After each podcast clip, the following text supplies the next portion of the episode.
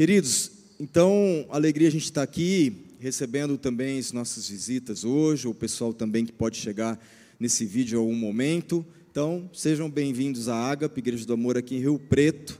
A nossa proposta é justamente ser família de Deus e viver esse desafio do amor ágape, né? amor incondicional. É um baita desafio, irmãos. Amém? É um desafio. O amor ágape é um desafio. E Deus tem nos ensinado a cada momento, a cada encontro, a cada tempo aqui, ou nos encontros nas casas, nas células, o Senhor tem nos ensinado esse amor, como que a gente vive esse amor. Não é diferente hoje daquilo que Ele quer ministrar nas nossas vidas. Do, é, a gente vem já trabalhando o livro de Atos, então a gente vai reafirmar sempre aqui, porque às vezes você ou não estava ou não pegou é, essa sequência, mas estamos lendo o livro de Atos dos Apóstolos.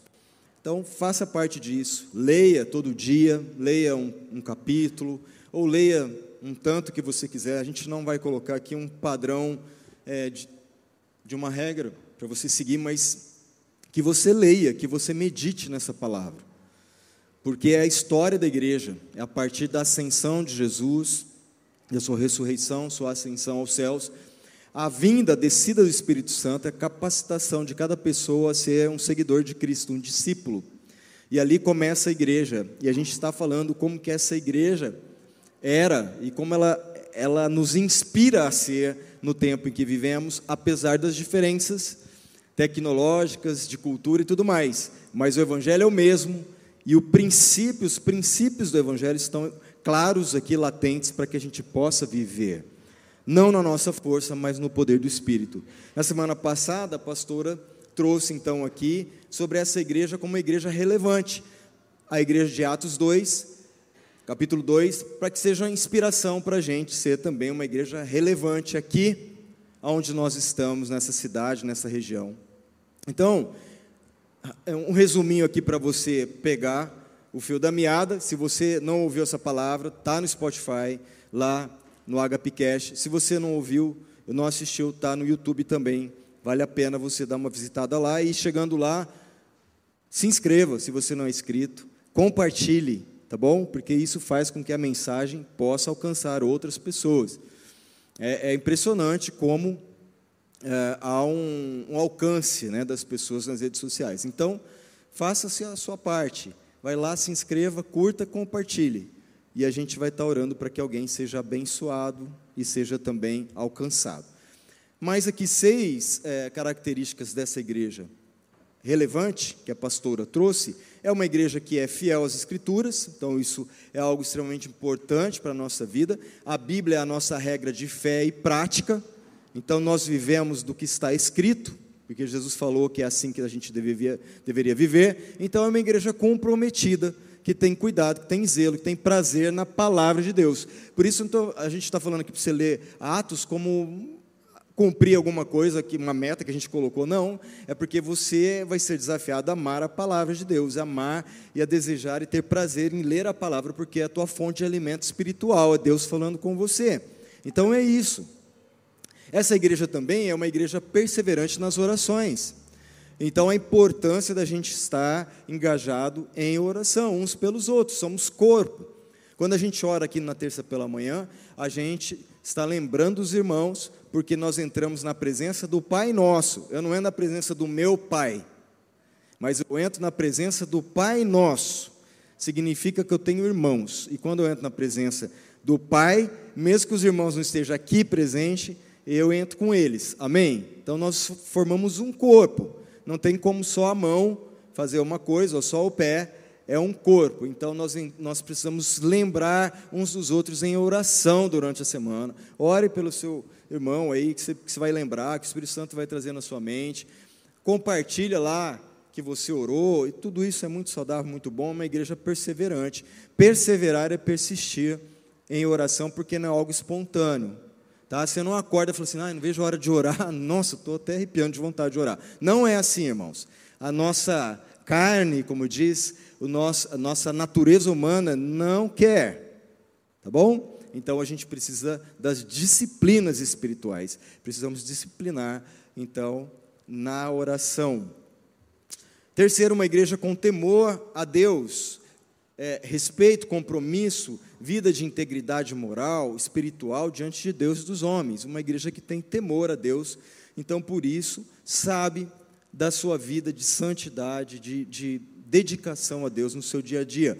Uma igreja cheia da presença de Deus, que crê no sobrenatural. Nós cremos nos milagres, nas curas, no sobrenatural de Deus, no impossível de Deus que a gente não pode, que a gente se depare e fale agora, só Deus. Nós cremos em tudo isso, Deus tem liberdade de realizar o que Ele quer aqui, amém? Na nossa vida. Uma igreja, número 5, que se alegra em estar no, em comunhão, seja no templo, seja nas casas, ela se alegra. Então eu não vejo a hora de poder ver os irmãos, de poder trocar um, um abraço, um sorriso, mesmo que seja um tempo curto como esse, ou na célula, que é que é mais próximo, que a gente incentiva você a participar de um grupo pequeno, de uma célula, de um grupo de partilha durante a semana, porque isso edifica a sua vida, fortalece a sua caminhada, você se alimenta junto com os irmãos ali num grupo menor, onde você pode até participar e com uma dinâmica diferente. Então, uma igreja que ama estar junto. Essa é uma característica da igreja relevante. E uma igreja que louva, como a gente esteve fazendo até até há pouco tempo agora aqui, uma igreja que adora, que tem gratidão no seu coração, nos seus lábios, que louva a Deus em todo o tempo. Amém? Então, é, foi isso que a pastora trouxe, baseado aí nos, no capítulo 2 de Atos, versículos 42 ali, 47, e eu vou continuar no versículo 32, 32 tá bom? E acho que ela até citou também esse versículo, é, porque esse versículo é impactante. Eu não sei se você vai sentir o impacto que eu sinto impacto toda vez que eu leio esse versículo. Diz assim, Atos 4,32. Pode passar aí para gente. Eu coloquei todos os textos. É, eu tenho um bocadinho de textos. Nosso tema é esse aí, irmãos. Olha que beleza. Volta um pouquinho, por favor. Aprenda a morrer. Esse é o tema da nossa palavra hoje. Então se prepare, porque nós precisamos aprender a morrer, porque a morte é essencial para entender a vida. Então fica ligado aqui, porque nós vamos entender o que, que é isso. Aí o versículo então, Atos 4:32 diz: "Da multidão dos que creram", porque aqui a gente vê um derramamento, um derramar do Espírito Santo e depois já na primeira pregação de Pedro, 3 mil pessoas se converteram, depois, numa outra pregação, 5 mil pessoas. Então, uma multidão do, daqueles que vinham crendo, sejam é, gentios ou judeus, que estavam se convertendo ao cristianismo, a Jesus, principalmente. Então, dessa multidão, era uma era a mente e um o coração. Ninguém considerava unicamente sua coisa alguma que possuísse, mas compartilhavam tudo o que tinham. Ora, essa igreja relevante que nos inspira hoje, eles viviam de maneira que uma era a mente e um o coração. Você pode imaginar o que é ter uma somente coração? Pensa isso na sua casa. Imagina você na sua família você harmonizando de tal maneira que você e sua esposa, vou começar por aí, você e sua esposa pensam da mesma maneira, tem uma só mente e um só coração. Vocês estão harmonizados. Tipo, você vai falar uma coisa, ela já entendi. Estava pensando a mesma coisa, querido, né? E aí ela vai falar alguma coisa, eu já sei, já consertei. Olha, já está funcionando a torneira ali, querida. Entendeu? E aí ela ela vai falar, ele vai falar uma outra coisa, ela fala: "Não, não tem complicação nenhuma. Eu já entendi também, meu esposo querido. não tem complicação. Está tudo claro para mim." E, e eu inclusive estava pensando a mesma coisa. Imagina seus filhos na mesma vibe, irmãos. Hã? Não precisa nem disciplinar muitos meninos, não, eles estão tudo ali já não, papai, já entendi, já está feito. Já organizei minhas coisas, meus brinquedos, já fiz a tarefa. Entendeu? Porque a gente está pensando a mesma coisa. Então, essa igreja, ela vivia assim, uma somente um coração. E o que essa igreja recebeu para viver assim? Ó, não foi uma coisa diferente da gente. Recebeu o Espírito Santo, o Espírito da comunhão, para viver em unidade, para ser um só. Por isso que é uma só igreja, uma só fé, um só pastor, um só Senhor, um só rebanho, um só Senhor de todos. Essa é a proposta de Jesus quando institui, vou usar essa palavra, a igreja. Quando ele inaugura a igreja, quando ele fala, a igreja agora vai acontecer, Pedrão. Né? E sobre essa pedra, sobre essa parte da rocha que você já é, porque você tem da minha essência, a igreja vai crescer em comunhão, vivendo em unidade. Então, é o Espírito Santo, é o Espírito da comunhão, é a graça do Senhor Jesus, é o amor de Deus, o Pai, e a comunhão do Espírito. Então, o Espírito Santo veio para nos fortalecer, nos dar poder e autoridade para que a gente pudesse viver em comunhão, ter uma só mente, um só coração. Para que a gente pudesse harmonizar, queridos. Por quê? É claro que aquela galera lá daquela época, eles eram diferentes, eram diversos tipos de pessoas, de temperamentos, de personalidades, consequentemente, diferenças de opinião. Você, quem assistiu, quem assistiu The Chosen aqui está assistindo, né?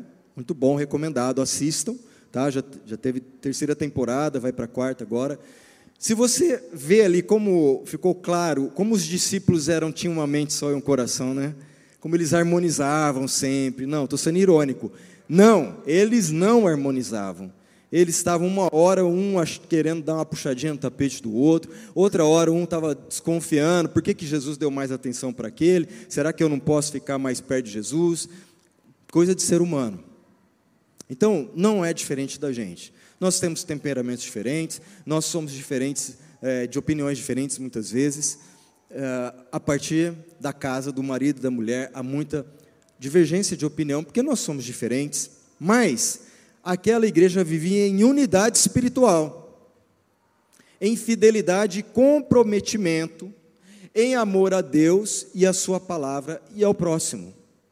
Porque, recebendo o Espírito, decidiram viver dessa maneira. Movidos agora pelo Espírito Santo, não pela sua própria força, e apesar das suas diferenças, experimentar uma unidade. É uma unidade na diversidade. Apesar das suas diferenças, ter uma mente só e um só coração. Então, para falar sobre isso, eu tenho que falar de algo que todo mundo quer evitar, que é a morte, né? Todo mundo quer evitar, mas aquelas pessoas de Atos experimentavam no seu dia a dia o morrer, para que eles pudessem experimentar a vida abundante prometida por Jesus. Então, aquele morrer para si mesmo trazia autoridade e coragem, e que também é o essencial para que a gente experimente hoje essa plenitude de vida. Você pode experimentar hoje essa plenitude de vida na sua casa, nos seus relacionamentos, na sua empresa, onde, onde você estiver, e aqui, partindo daqui principalmente, experimentarmos essa harmonia plena, essa plenitude de vida de, de, de maneira que a gente tenha um só pensar, um só coração, uma só mente. Então, você quer, vou perguntar, experimentar uma vida plena? Você quer experimentar uma família que vive em harmonia? Quer experimentar um casamento inabalável? Filhos alinhadinhos? Bons relacionamentos, respeito. Você quer experimentar isso? Amém? Algumas pessoas não querem. Você quer experimentar isso, irmão? Quer? Eu, eu quero sempre experimentar isso. Então, aprenda a morrer. Aprenda a morrer. Vamos começar por uma coisa boa aqui. Efésios 1:3.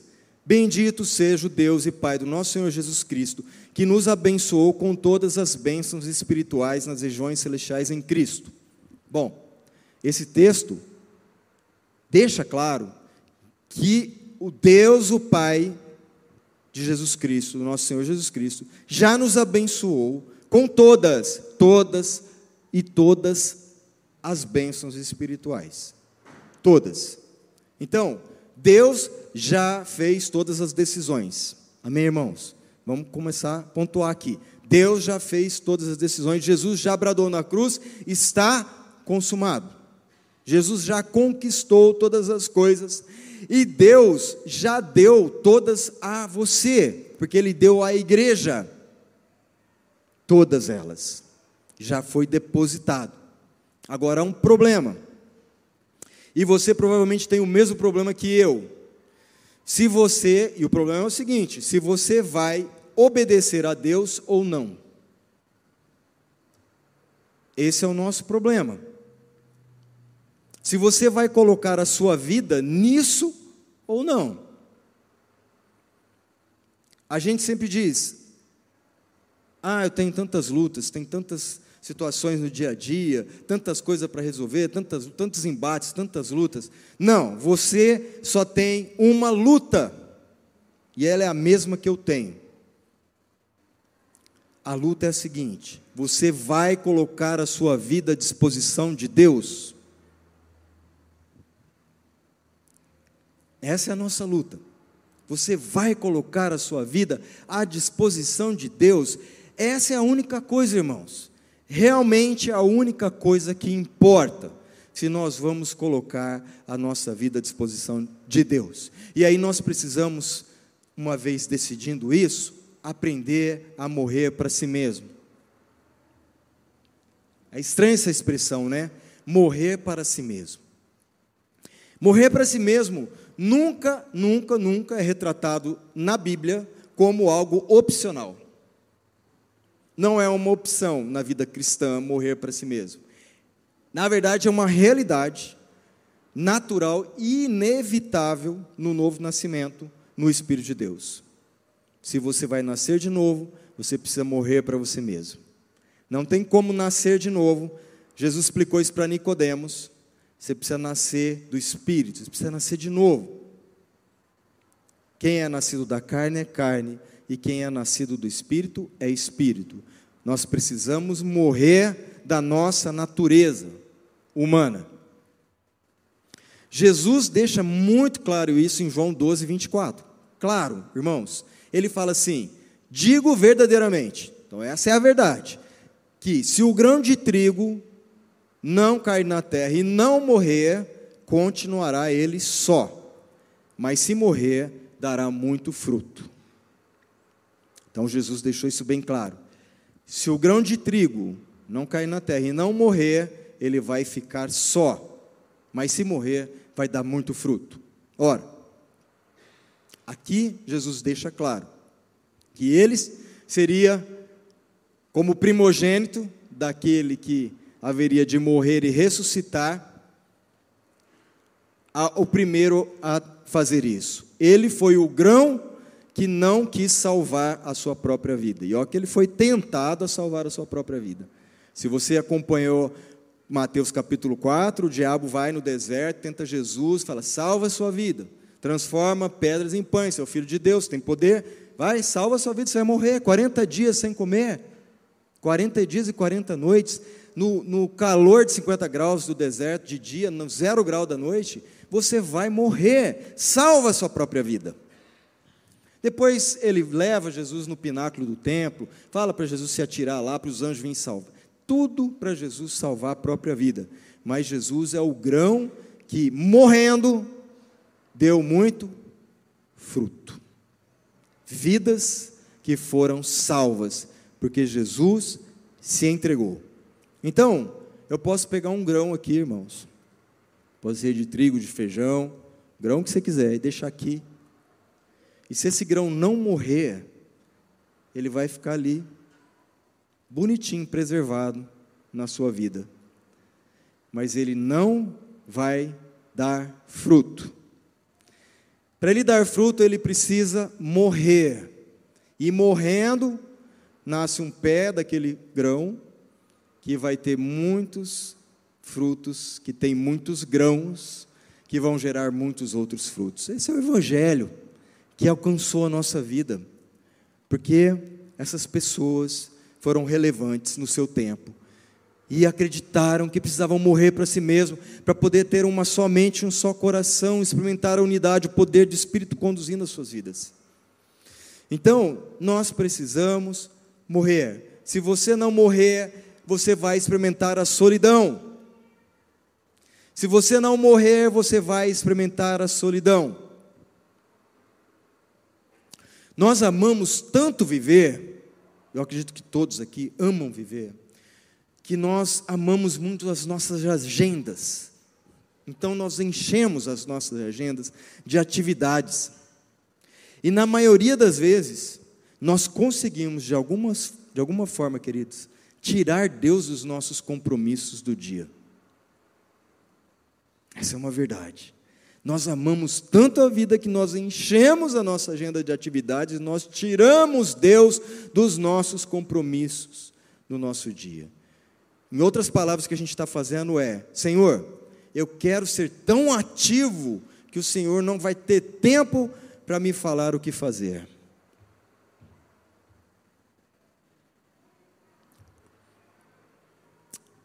Efésios 5:2 diz assim: Andai em amor, como também. O que, que significa como também? Você tem uma referência, você tem um padrão, assim como eu também vou fazer. E aqui a nossa referência é Cristo. Andar em amor, como também Cristo vos amou e se entregou a si mesmo por nós, em oferta e sacrifício a Deus em cheiro suave. Como também Cristo morreu para si mesmo, ele em Efésios diz que ele abriu mão da sua, de toda a sua divindade para se fazer servo. Ele esvaziou-se de si mesmo, é esse o termo que está lá, para que ele pudesse assumir um, uma, um, uma função, um papel de servo, e isso o conduziu até a morte, a morte de cruz, porque ele se entregou como oferta, como sacrifício a Deus. Então, o ponto é sobre isso, irmãos: morrer, morrer e apenas entregar-se a Deus. Você quer consertar o seu casamento? Morra para si mesmo e se ofereça a Deus. Você quer consertar a sua relação? Morra para si mesmo e se ofereça a Deus. Você quer estar mais resolvido na vida? Morra para si mesmo. É esse o caminho, não há um outro caminho. É esse o caminho. Senão você vai ficar sozinho. Você vai experimentar a solidão. Eu posso dizer como exemplo, todas as vezes que eu morri para mim mesmo, nas situações que eu percebi que eu tinha morrido para mim mesmo, entregado a minha vida como um sacrifício naquela, naquela situação, me colocando à disposição de Deus, eu experimentei algo sobrenatural. Apesar disso ter custado caro, né? Que custa. Mas eu experimentei, uma paz tão grande, uma alegria inexplicável, de uma entrega que você fala, eu não consigo entender, eu não consigo dimensionar, mas eu estou, né? Estou pleno, estou completo, através disso que eu fiz. Por outro lado, às vezes que eu coloco o Júlio na frente de outras pessoas, o que na realidade significa que eu coloquei o Júlio na frente de Jesus Cristo, eu sou o ser humano mais frustrado. Eu sou o ser humano mais frustrado. Porque eu tento salvar minha vida, eu tento me colocar na frente dos outros, e como se aquilo fosse um benefício para mim, mas aquilo só traz coisa ruim para a minha vida, para o meu coração. Então, queridos, Romanos 3, uh, Romanos 8, 36 embasa isso aqui. Eu vou passar bastante texto hoje, tá bom? E você pode fotografar, anotar, para você voltar nesses textos aí. Diz assim: Por amor de ti somos entregues à morte o dia todo, fomos considerados como ovelhas para o matador. apóstolo Paulo, aqui, um desses da igreja primitiva, ele fala assim: Por amor a ti, a gente morre o dia todo. Nós somos entregues à morte o dia todo. E tem que ser assim, queridos. A morte do nosso eu, da nossa natureza humana. Olha, eu vou te dar um exemplo aqui. Pensa num cara que tinha tudo. Tudo, tudo, tudo, tudo, tudo que você pensar, esse cara tinha. Todas as coisas que você pode pensar que um ser humano possa ter, esse cara tinha. O nome dele é bem conhecido, é Adão. O Adão tinha tudo, ele tinha poder sobre a natureza, ele era o único dono da terra, concorda? Maior fazendeiro. Tinha fazendeiro maior que Adão? Não. Só tinha ele e tinha a terra, que é o Éden. Então, ele era o maior fazendeiro, tinha tudo. Nas terras de Adão tinha todo tipo de metal precioso, pedra preciosa. Tudo você pensar de coisa de valor, o Adão era dono. Deus levou os animais para o Adão dar nome. Olha isso. Você já pensou nisso? Tipo, Deus não quis dar nome para a vaca. Você vou deixar para o Adão. Nem para o coelho, nem para o gatinho. Tudo chegava lá e o Adão tinha essa honra, esse privilégio, esse poder de dar nome. Você conhece, você vê um bicho hoje, é o Adão que deu nome. Então, o Adão era crente. Não tinha ninguém aborrecendo ele por isso. Ah, lá vai o crente com a Bíblia, conversar com Deus, chacota. Lá vai, vai lá conversar com Deus, vai fazer lavagem cerebral na cabeça do Adão. Não tinha ninguém.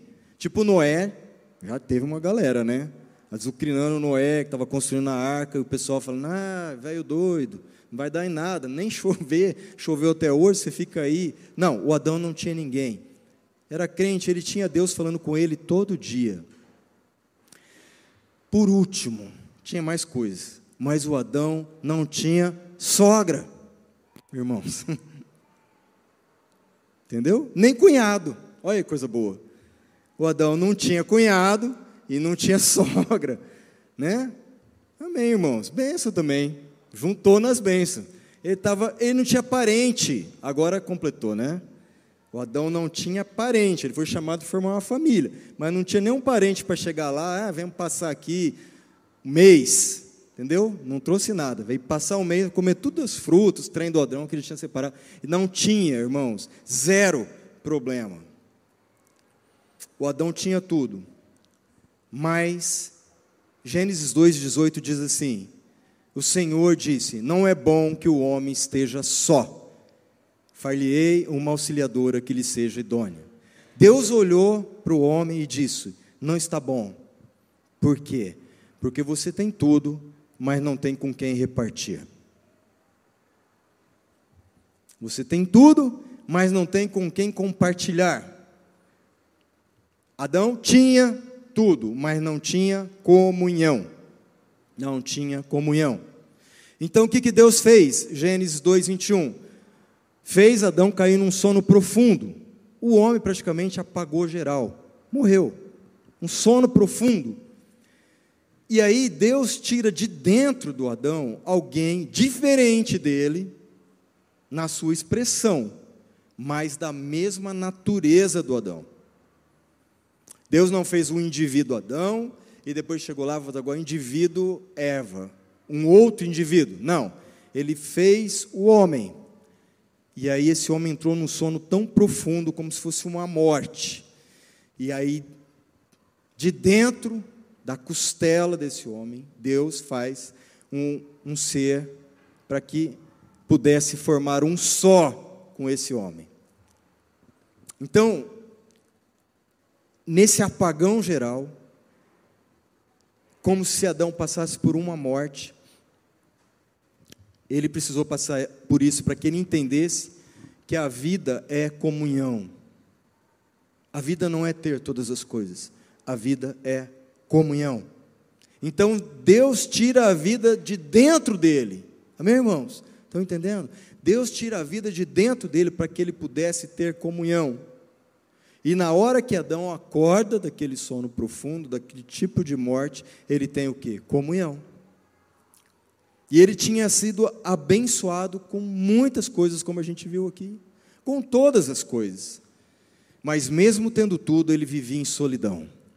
Pense sobre isso. Por quê? Porque ele não tinha ninguém da sua natureza para compartilhar daquilo que recebeu. Ele não tinha ninguém da sua natureza para compartilhar daquilo que recebeu. Então ele precisou o quê, queridos? Morrer para si mesmo, para encontrar a vida que daria sentido para a sua vida. Ele precisou morrer para si mesmo, para que ele pudesse encontrar propósito para a sua vida na comunhão. Então, vou te falar uma coisa: a bênção pode se tornar maldição se eu não compartilhar a bênção que eu recebi com alguém. Aquilo que você recebeu como bênção pode se tornar maldição se você não compartilhar em comunhão com o seu próximo. Lembra de Abraão? Deus falou: Eu vou te abençoar, Abraão, muito. Ele abençoou Abraão demais, com tudo você pensar que ele precisava. Mas ele falou uma coisa: Abraão, em ti serão benditas todas as famílias da terra.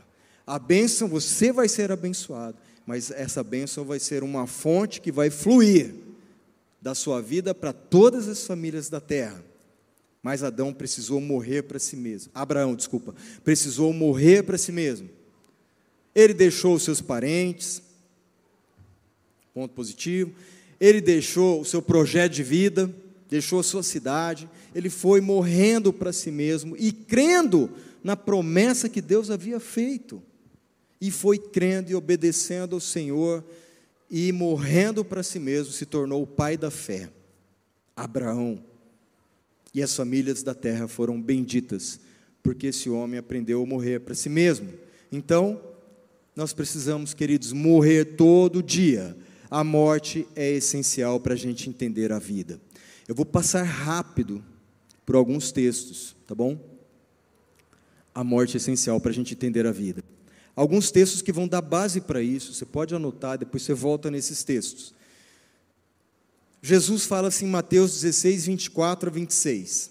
Então Jesus disse aos seus discípulos: Se alguém quiser acompanhar-me, se alguém quer ser meu discípulo, negue-se a si mesmo, morra para si mesmo, Tome a sua cruz e siga-me, pois quem quiser salvar a sua vida, a perderá. Mas quem perder a sua vida por minha causa, a encontrará.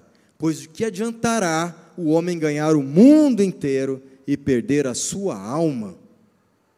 É Jesus que está falando isso aqui. E por que, que Jesus falou, toma a sua cruz? Porque a cruz, quem? O, o cara que ia morrer na cruz, ele tinha que carregar a sua cruz.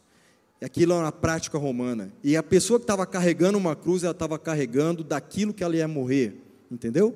Ela, eu vou morrer disso. Eu estou caminhando para morrer disso. Por isso Jesus falou: você precisa pegar a sua cruz, porque você vai precisar morrer para que você encontre a vida. Lucas 14, 27. E aquele que não carrega a sua cruz e não me segue, não pode ser meu discípulo.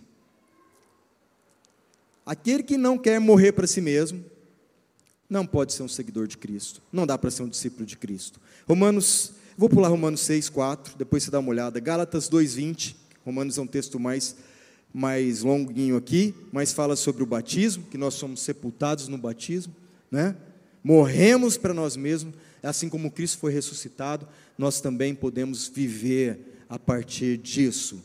Gálatas 2:20 Fui crucificado com Cristo Assim já não sou eu quem vive, mas Cristo vive em mim. E a vida que agora eu vivo no corpo, vivo pela fé no Filho de Deus, que me amou e se entregou por mim. Bem claro, né? Paulo dizendo: Eu, Paulo, ser humano, fui crucificado com Cristo. Não sou eu quem vivo, agora Cristo vive em mim. É Ele que coordena a minha vida. Gálatas 5,24. Os que pertencem a Cristo Jesus crucificaram a carne com as suas paixões e os seus desejos. 2 Coríntios 5, 14 a 17. Pois o amor de Cristo nos constrange, porque estamos convencidos de que um morreu por todos, logo todos morreram. E ele morreu por todos para que aqueles que vivem, preste atenção, já não vivam mais para si mesmos ele morreu para que todos aqueles que vivem já não vivam mais para si mesmos, para que morram para si mesmos, mas vivam para aquele que por eles morreu e ressuscitou, de modo que de agora em diante a ninguém mais consideramos do ponto de vista humano. Ainda que antes tenhamos considerado Cristo dessa forma, agora já não o consideramos assim. Portanto, se alguém está em Cristo, é nova criação, é nova criatura. As coisas antigas se passaram e surgiram tudo novo, coisas novas. Efésios 4, 22 a 24. Quanto à antiga maneira de viver, vocês foram ensinados a despir-se do velho homem. É a mesma coisa que morrer para si mesmo, é a mesma coisa de que crucificar a sua carne, é despir-se dessa natureza pecaminosa que, nos, que se corrompem por desejos enganosos e a serem renovados no modo de pensar e a revestir-se do novo homem, criado para ser semelhante a Deus, em justiça e em santidade proveniente da verdade. Maravilhoso isso aqui, irmãos. É tudo que nós precisamos para que a gente possa viver plenamente. E como é que eu faço, pastor? Como que eu faço? Decisão. Não tente ficar salvando as coisas ou pessoas. Não tente salvar o seu marido, não tente salvar os seus filhos, não tente salvar a sua própria vida, que ninguém pode salvar nada. Entendeu? Então, simplesmente pare de fazer algumas coisas. Tome a decisão. Tinha uma criança que chegava e falava, falou para a mãe dela: Mãe, quando eu faço assim com o meu braço, ele dói. E aí, sabe o que a mãe dele falou para ele? Ai, para de fazer isso com o seu braço, que ele não vai doer mais. É simples assim. Entendeu? Pare de fazer as coisas que você está fazendo por você mesmo. Se você tenta salvar seu filho, o seu marido, a sua esposa, o seu, seu parente, quem quer que seja, de alguma maneira você está dizendo que o que Cristo fez não foi o suficiente. Entendeu? O que podia salvar a todos já foi feito, queridos. Amém? O que podia nos salvar já foi feito.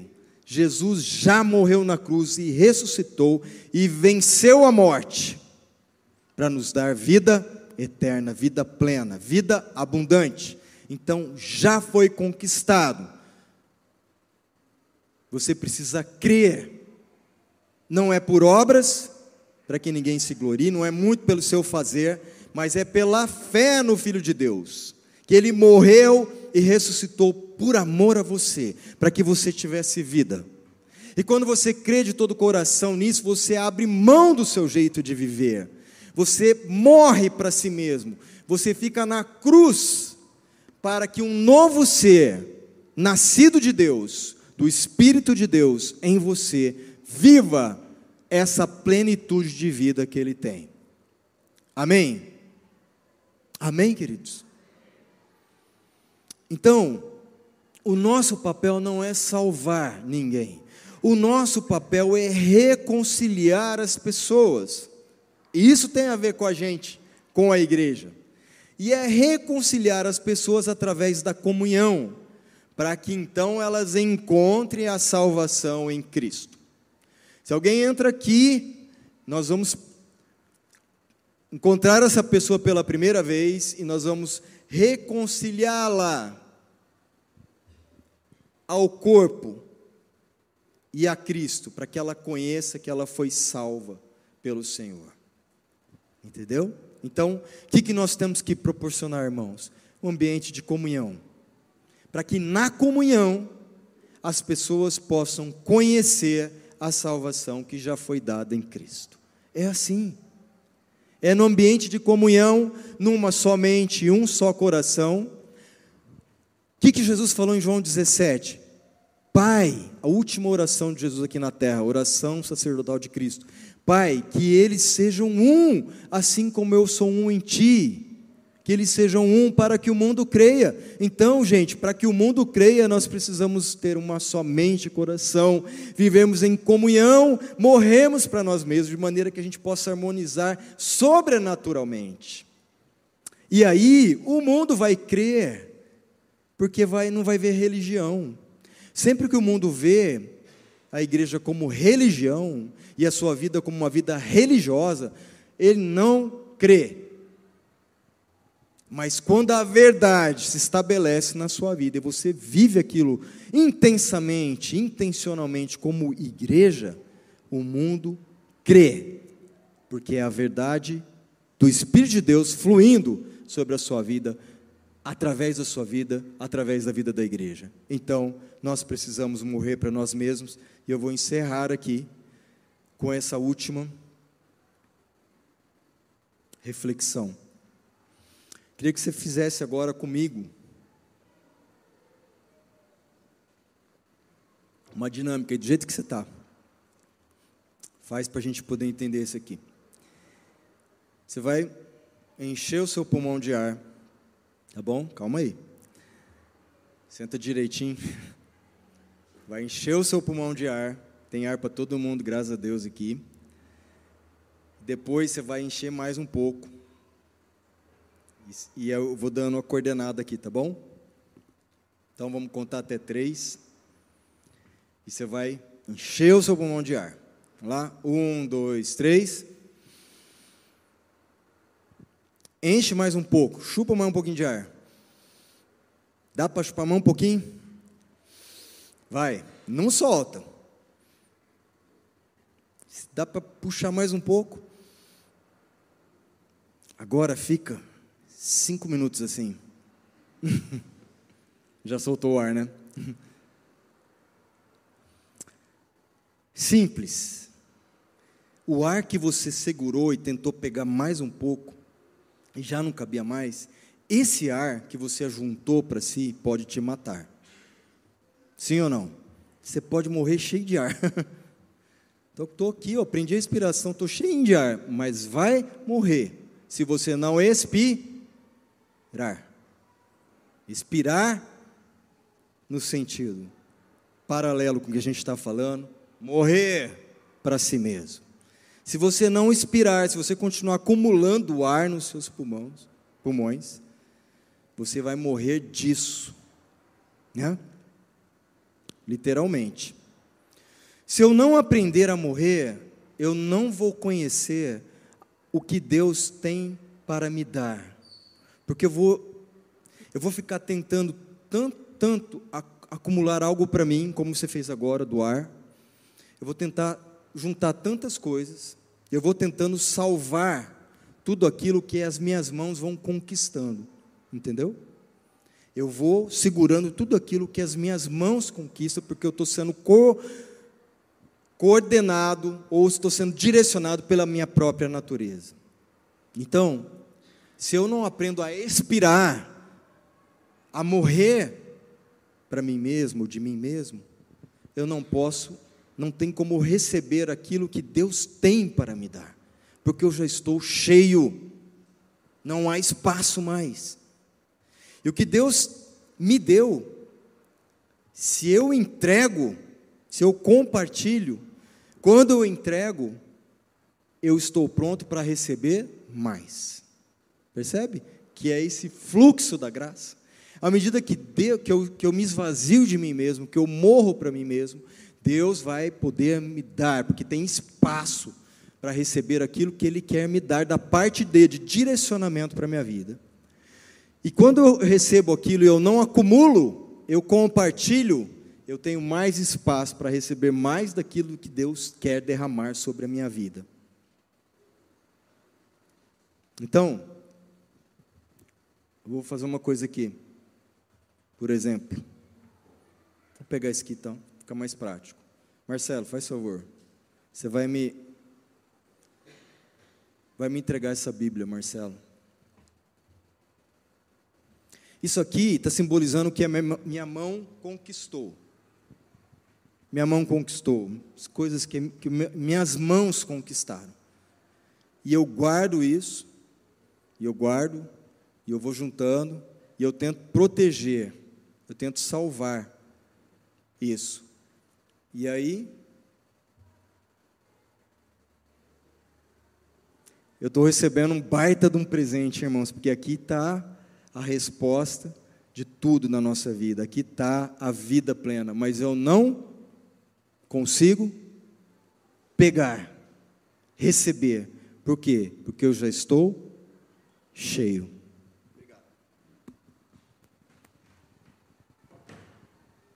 Percebe como é que é? Tudo aquilo que minha mão vai conquistando, e eu não faço exercício de morrer para mim mesmo, eu vou protegendo e tentando salvar. E isso está ocupando o lugar daquilo que Deus quer me dar. Faça uma análise na sua vida. Isso que eu estou abraçando, tentando salvar, protegendo e ajuntando, está ocupando o lugar daquilo que Deus quer me dar e que é precioso. Então, encerrando.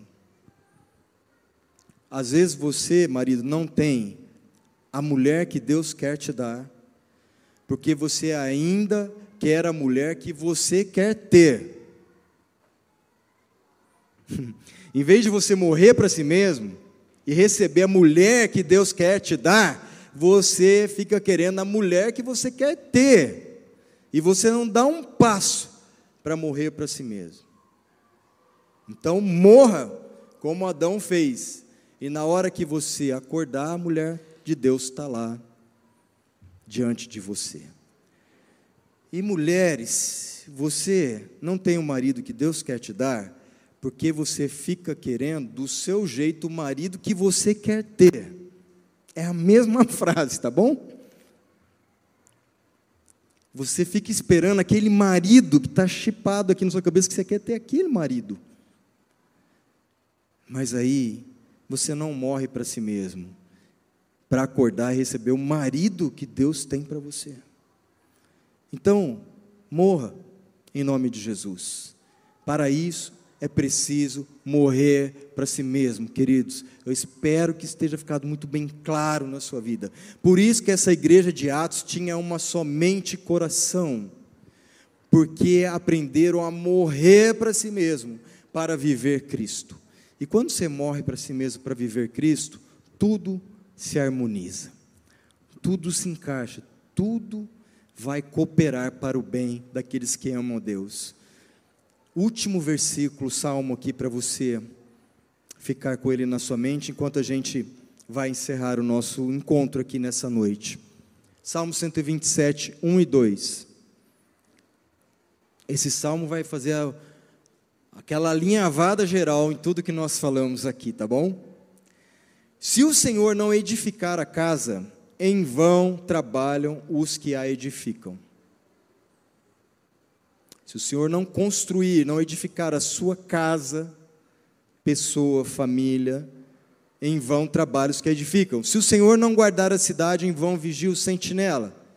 Inútil, olha, presta atenção aqui. Inútil, inútil vos será levantar de madrugada e repousar tarde, comer o pão que penosamente granjeaste.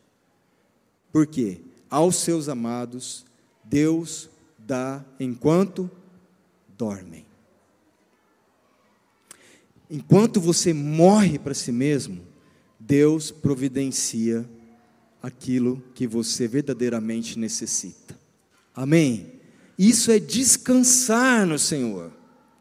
Caso contrário, você vai viver só e ansioso.